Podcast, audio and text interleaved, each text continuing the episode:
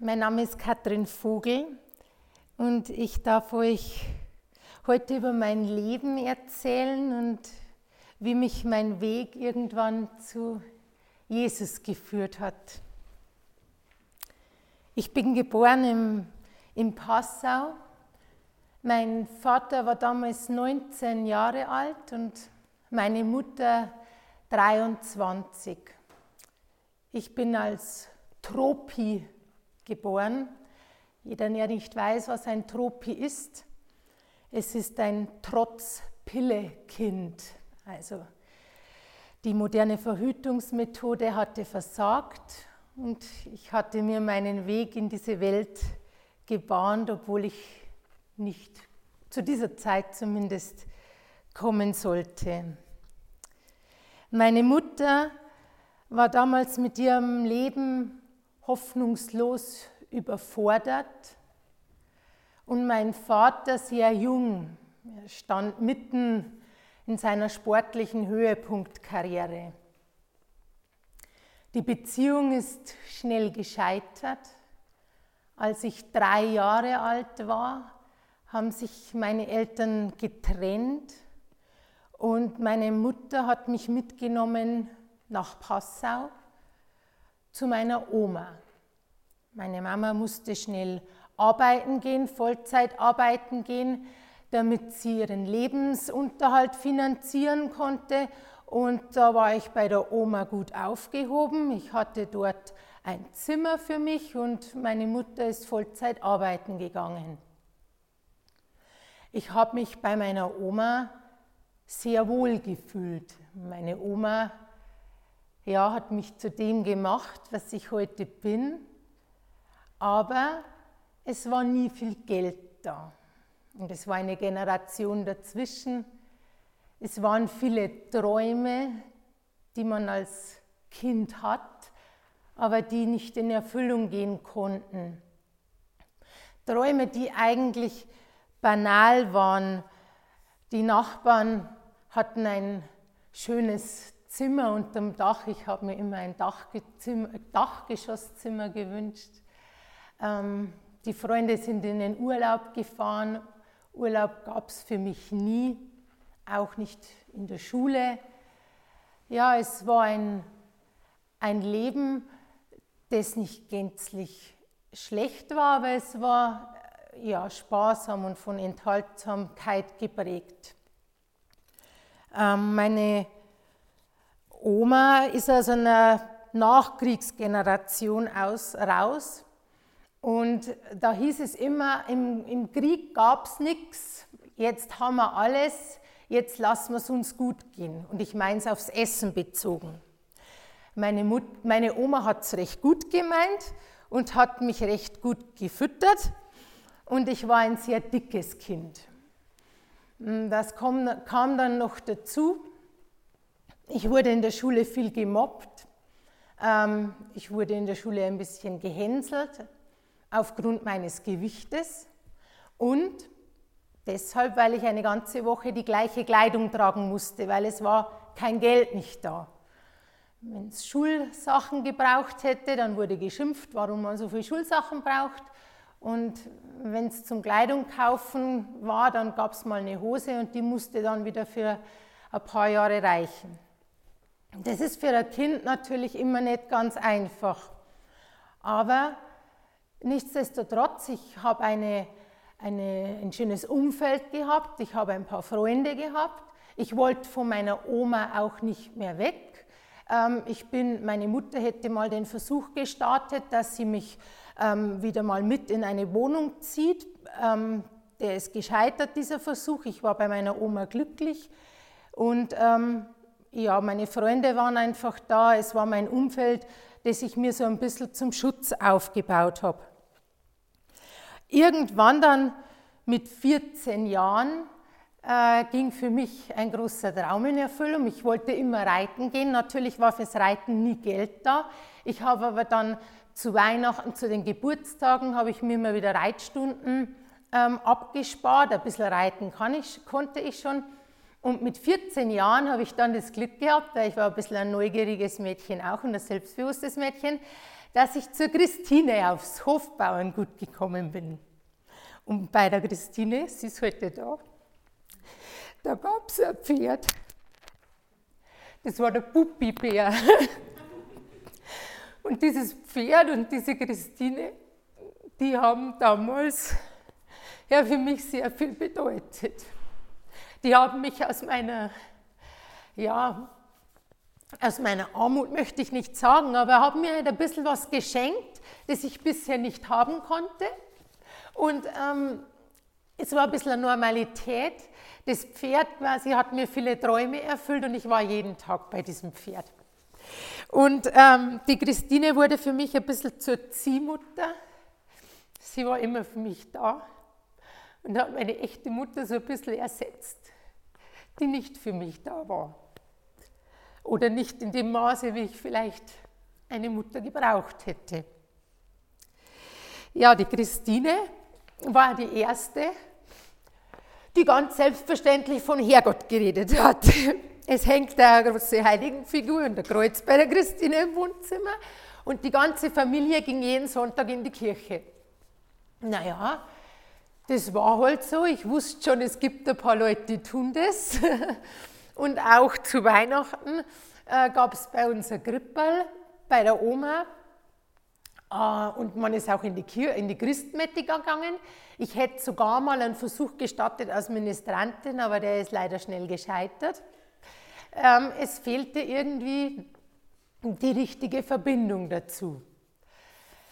Naja, und das Verhältnis mit meiner Mama ist immer schlimmer geworden.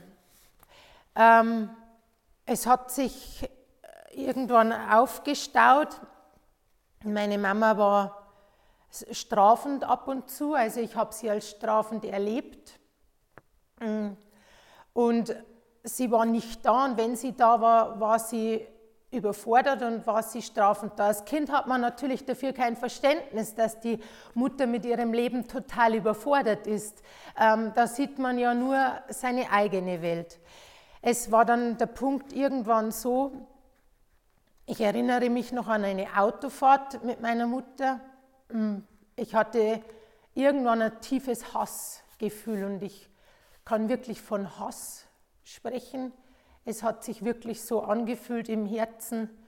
Ähm, und das war für mich irgendwo belastend, weil es war ja doch meine Mutter. Ja, aber ich habe irgendwie meinen Weg gemeistert und daran sind meine Oma, die Christine und meine Tanten daran beteiligt.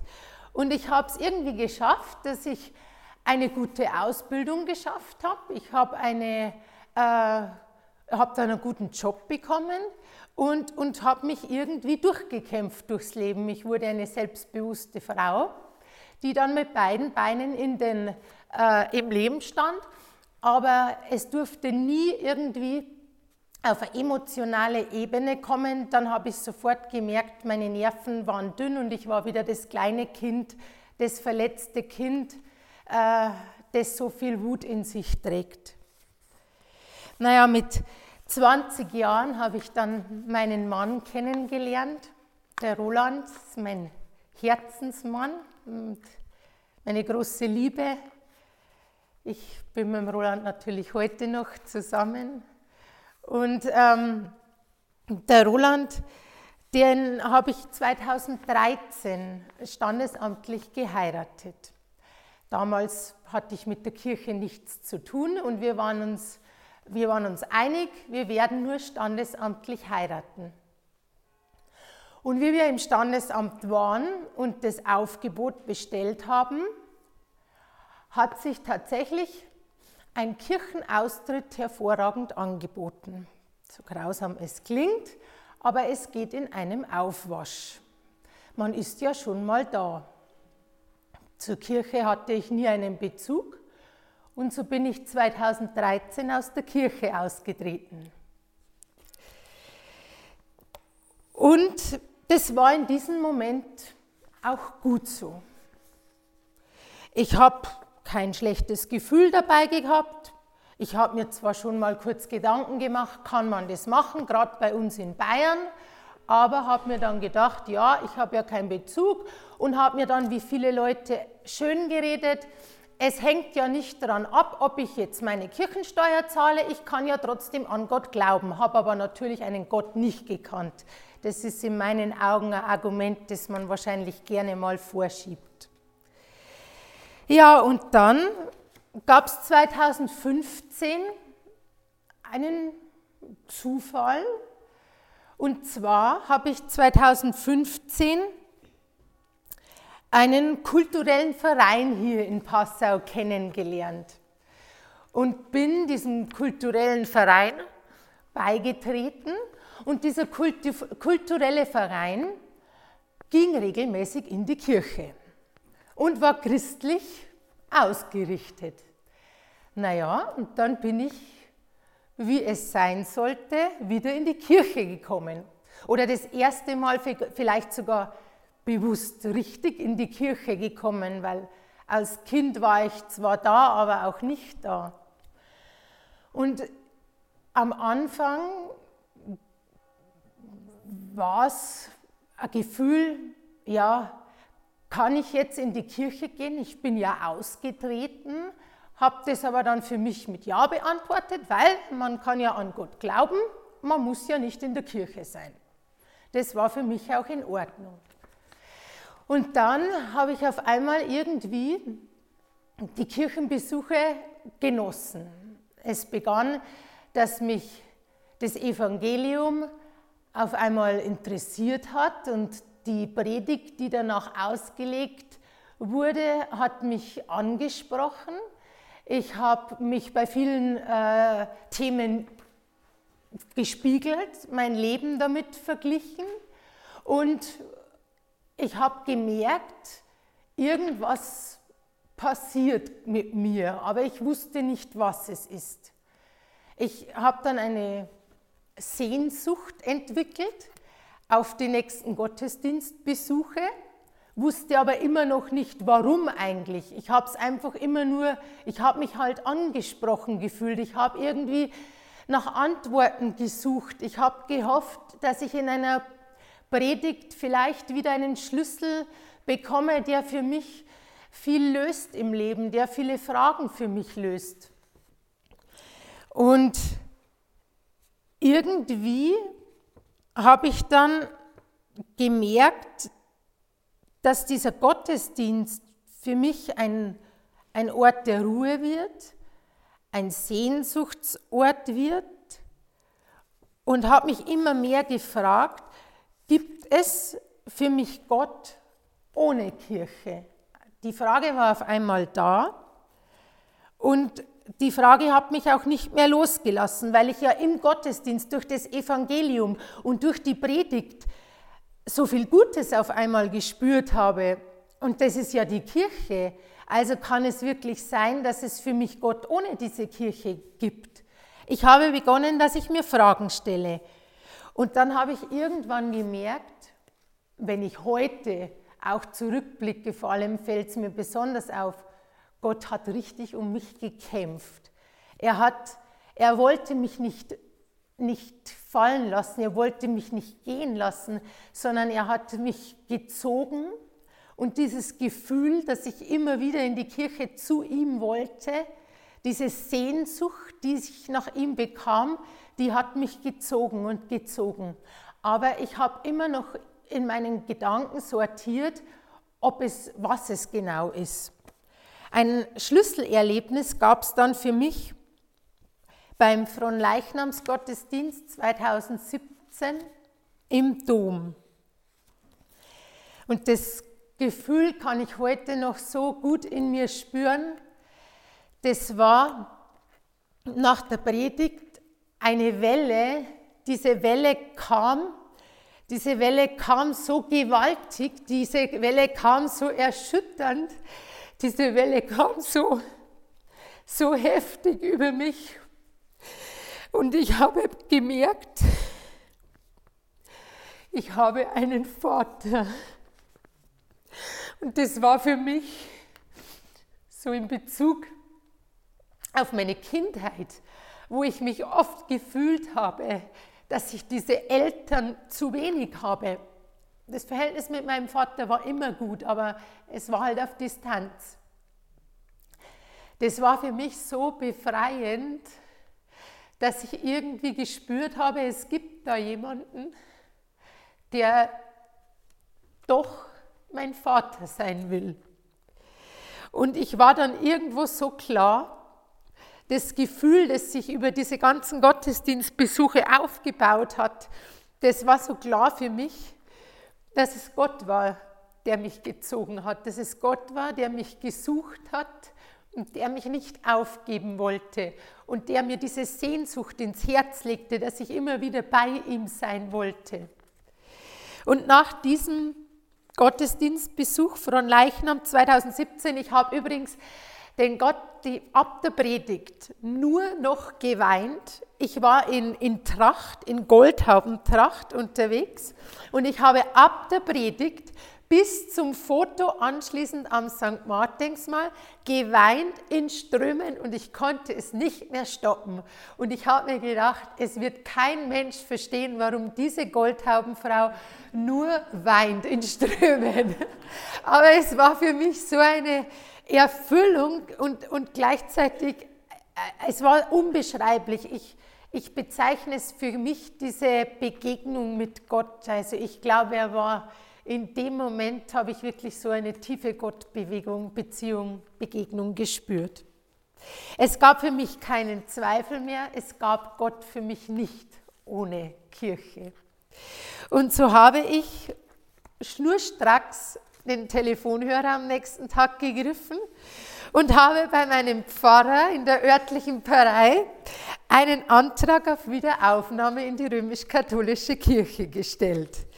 Und es war eine Erlösung, ich kann es euch nicht sagen, es war so erlösend für mich, auch wenn ich so viele Gespräche im Vorfeld geführt habe und alle Leute wollten mir sagen, ja, das ist doch gar nicht schlimm und nur weil du nicht mehr zahlst, kannst du doch trotzdem glauben. Und äh, die Leute haben es wirklich äh, versucht, mir diese, dieses Gefühl zu nehmen, aber da es eben nicht einfach nur ein schlechtes Gewissen war, sondern da ich einfach für mich gemerkt habe, es war ja in der Kirche, es war ja genau dieser Ort, dieses Evangelium, diese Predigt, das mir Gott eröffnet hat, war es für mich klar, es geht nicht ohne. Und ich kann mich so erinnern, das Warten auf diesen Tag der Wiederaufnahme, das Warten, das war wie ein Kind, das es nicht erwarten kann, wenn endlich das Christkind kommt. Also ich kann mich sehr gut erinnern. Und als dann endlich der Bescheid vom Generalvikar kam, dass ich in die Kirche wieder aufgenommen werden sollte, es war tiefer Winter, es war Ende 2017 und es hat geschneit, was es schneien konnte. Es ist kein Schneepflug mehr gefahren. Die Straße war gefüllt 30 Zentimeter hoch mit Schnee bedeckt und ich musste zur Kirche fahren oder zum Pfarrheim, wo unser Pfarrer wohnte. Es war egal. Ich habe mir meinen Weg gebahnt und, und ich habe es sogar ich habe es sogar auch noch so schön gefunden, weil dieser Schnee, es klingt komisch, aber der Schnee gab mir so viel Wärme. Und es war wirklich, es hätte für mich nicht schöner, nicht perfekter sein können. Ähm, der Pfarrer hat ähm, eine Kerze angezündet, draußen hat es geschneit, was es ging, und es war einfach nur so schön, weil ich so sicher war, so sicher war, dass es das ist, das, was ich wollte und das, wo richtig ist. Bei dieser Wiederaufnahme hatte ich den Pfarrer um eine erste Beichte gebeten. Ich hatte nämlich eine tiefe, tiefe Schuld in mir, die ich viele, viele Jahre mit mir getragen habe. Und diese Schuld, die konnte ich nie verarbeiten. Ich habe einen lieben Menschen, den ich sehr gerne mochte und der mir sehr viel geholfen hat und sehr viel für mich da war, den habe ich sehr verletzt und den habe ich sehr wehgetan. Und das vielleicht aus meiner Not heraus, ich weiß es nicht, aber es war für mich eine, eine unendliche Belastung, die ich über viele Jahre mit mir getragen habe und ich habe mir auch immer wieder Gedanken gemacht in der Zeit vor Gott, wie ich das gut machen könnte. Und ich habe ihm bei der Wiederaufnahme um die erste Beichte gebeten und habe nur diese eine Schuld endlich loswerden können. Und das weiß ich noch. Ich glaube, ich habe in meinem Leben selten so viel Erlösung gespürt. Es war danach nicht gut. Und es war danach auch noch, dass ich mich immer noch dafür gehasst habe. Und es war danach auch nicht, dass ich es irgendwie relativieren hätte können. Aber ich habe es endlich, endlich jemand sagen können. Und es war weg. Und dieses, dieses Loswerden, dieses Aussprechen, das war für mich extrem wichtig. Ja, nur mal so zu, um eine, um eine so vielleicht zu einer Beichte an, zu animieren, weil ich habe da wirklich ein sehr tiefes und gutes Gefühl gehabt. In dieser Zeit hatte ich auch noch das Glück, dass ich hier zu Believe and Pray gekommen bin. Das, da war ich noch nicht in der Kirche, also mein Kirchenaustritt, äh, Wiedereintritt, meine Wiederaufnahme war noch nicht ähm, unterschrieben und genehmigt. Aber ich hatte durch einen Zufall bei meinen Kirchenbesuchen das Plakat von Believe and Pray entdeckt. Und dann kam ich zu Believe and Pray ähm, und habe in diesem Believe and Pray, glaube ich, genau das gefunden, was ich zu dieser Zeit gesucht habe. Es hat mir viel Bestätigung nochmal zusätzlich gegeben, dass ich Gott immer mehr beginne zu lieben. Es hat mir unendlich gut getan, ähm, diese Atmosphäre zu spüren. Ähm, der Lobpreis hat mir gut getan. Die Worte, die mich ja immer wieder ähm, in meinem Leben abgeholt haben, die Worte zu hören, haben mich total gefestigt. Aber am Anfang am Anfang ging das auch sehr viel über Gefühl. Ihr seht es heute auch. Bei mir geht es immer viel über Gefühl, aber ich kann mich noch erinnern, die ersten BMP-Abende, auch da habe ich wieder geweint, von Anfang bis Ende. Aber ich habe dann mal gegoogelt und da hat es geheißen, wenn man in den Glauben findet, dann geht es ganz oft über Tränen und ich war, dann, ich war dann beruhigt, weil ich mir dann dachte, ich bin wahrscheinlich nicht die Einzige, der es so geht und ich brauche jetzt da keine Scham haben, dass ich so viel weinen muss. Ja, es hat dann für mich noch eine gute Freundin gegeben, die Sabine. Es ist eine Kollegin von mir und die Sabine war neben der Christine eine Person, die auch sehr offen über Gott gesprochen hat. Und ich erinnere mich noch sehr gut, wir waren mal, damals war ich im Sozialamt tätig, also ich arbeite bei der Stadt Passau und damals war, war ich im Sozialamt tätig und die Sabine auch. Und wir sind einmal in einer Küche gesessen beim Mittagessen und die Sabine fängt mit völliger Überzeugung davon an, zu erzählen, dass es selbstverständlich Gott gibt und dass sie auch selbstverständlich an die Schöpfungsgeschichte glaubt. Und es war noch ein bisschen so eine Zeit bevor, also da, wo ich noch so ein bisschen unsicher war. Und, ähm, und dachte, das ist eine Frau gehobener Dienst, steht mit beiden Beinen in den, äh, im Leben. Die Evolution ist doch bewiesen. Wie kann die hin, sich hinstellen und kann völlig selbstverständlich sagen, ja, es gibt die Schöpfungsgeschichte. Heute muss ich sagen, natürlich gibt es die Schöpfungsgeschichte und die Evolution und die Schöpfungsgeschichte schließen sich ja natürlich nicht aus. Aber ich kann mich noch sehr gut daran erinnern, wie der, und auf das möchte ich ein bisschen jetzt raus, wie der Verstand versucht hat, das Unmögliche irgendwie greifbar zu machen. Weil man denkt sich ja schon, kann das jetzt wirklich sein, was gerade in mir drinnen passiert? Und der Verstand will dir ja immer sagen, du musst es mit irgendwas greifen, das du kennst und das es auch wirklich geben kann.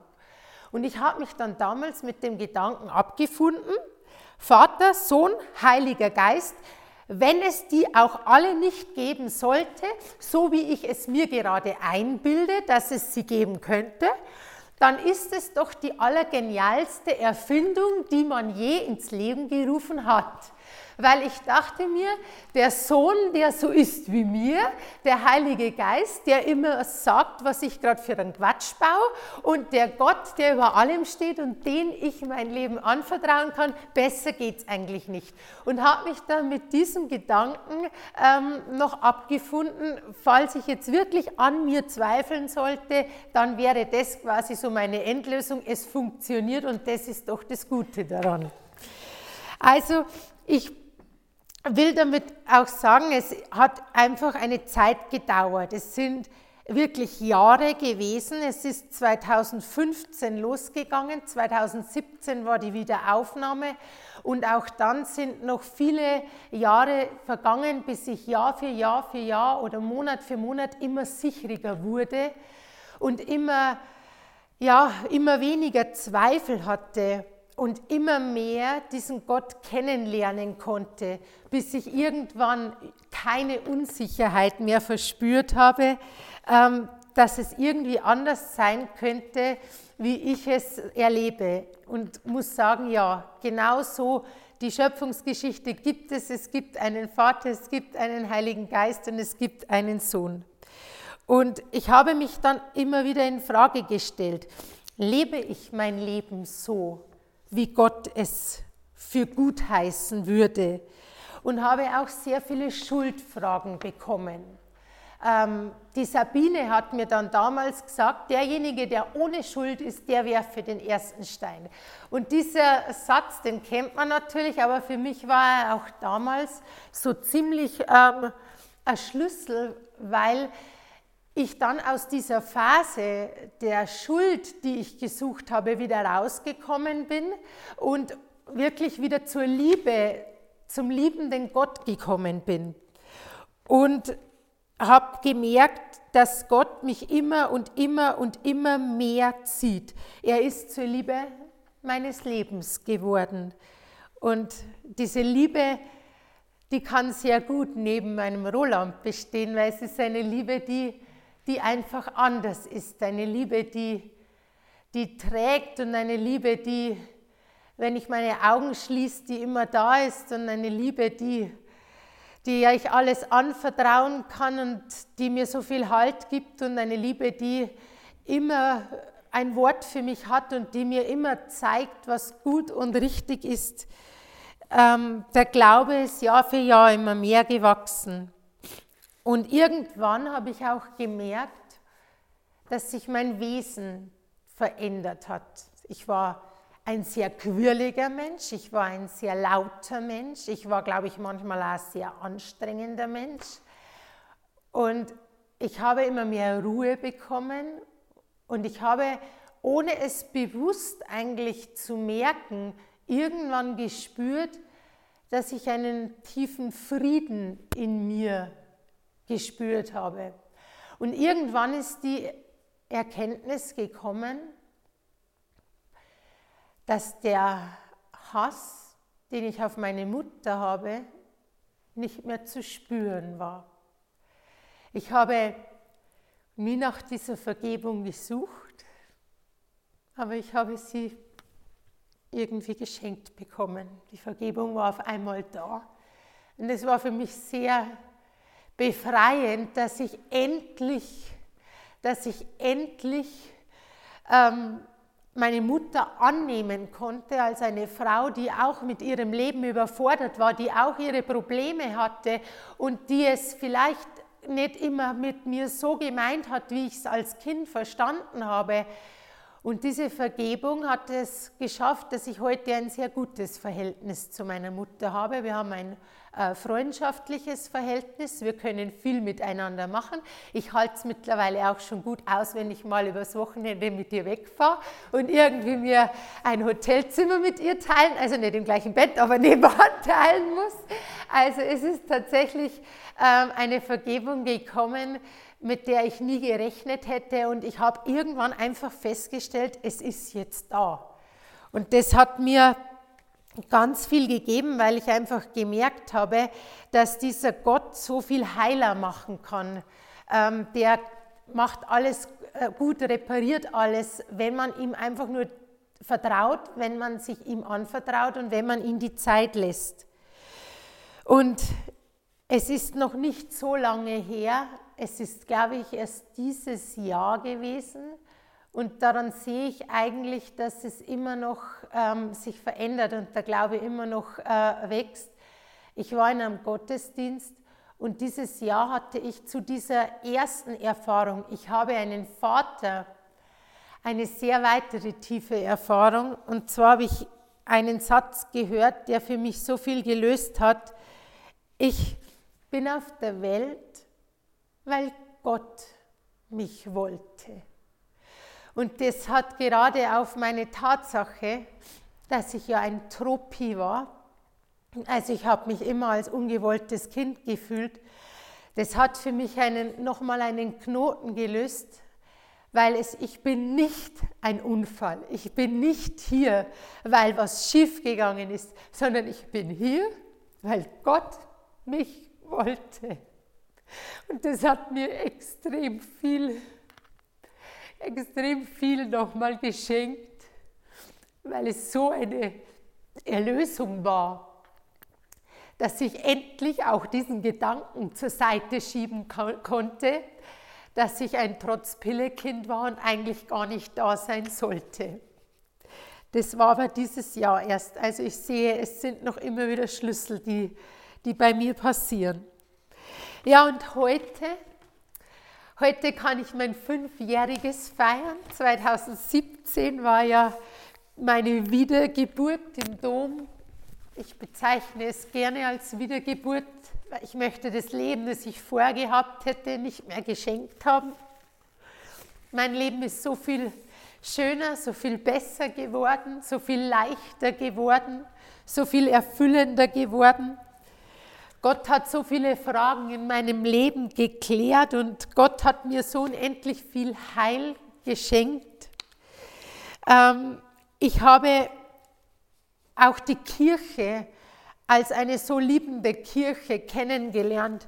Eine Kirche, die oft, finde ich, von den Medien so zu Unrecht nur in eine Ecke, die grausam und die schlimm ist, gedrängt wird. Aber ich habe Kirche so viel mehr kennengelernt. Ich habe Kirche als als einen jungen Ort, als einen, als einen Ort, wo es Hilfe gibt, als einen Ort, äh, wo Schwangerschaftsberatungen, wo, äh, wo Obdachlosen, Obdachlose eher Nahrung finden, als, als Ort, wo Schulen gestiftet werden, als Ort, wo es Kindergärten gibt. Ich kann heute einfach so viel anders denken und, und ich, ich wünschte mir so so sehr, dass die Leute auch ihren Gedanken ähm, größer greifen würden und nicht nur auf das, was uns manchmal die Medien ähm, wiedergeben. Ähm, ich habe es geschafft oder schaffe es zumindest meistens, dass ich Gott alle meine Projekte in die Hände lege. Ich kann auf ihn vertrauen, wenn ich irgendwo seine Hilfe brauche. Und ich habe ja gesehen, auch wenn manchmal etwas nicht gleich immer klar ist, am Ende hat alles seinen Sinn und, und irgendwie geht der Weg dann in die Richtung, die Gott für, für dich bestimmt hat.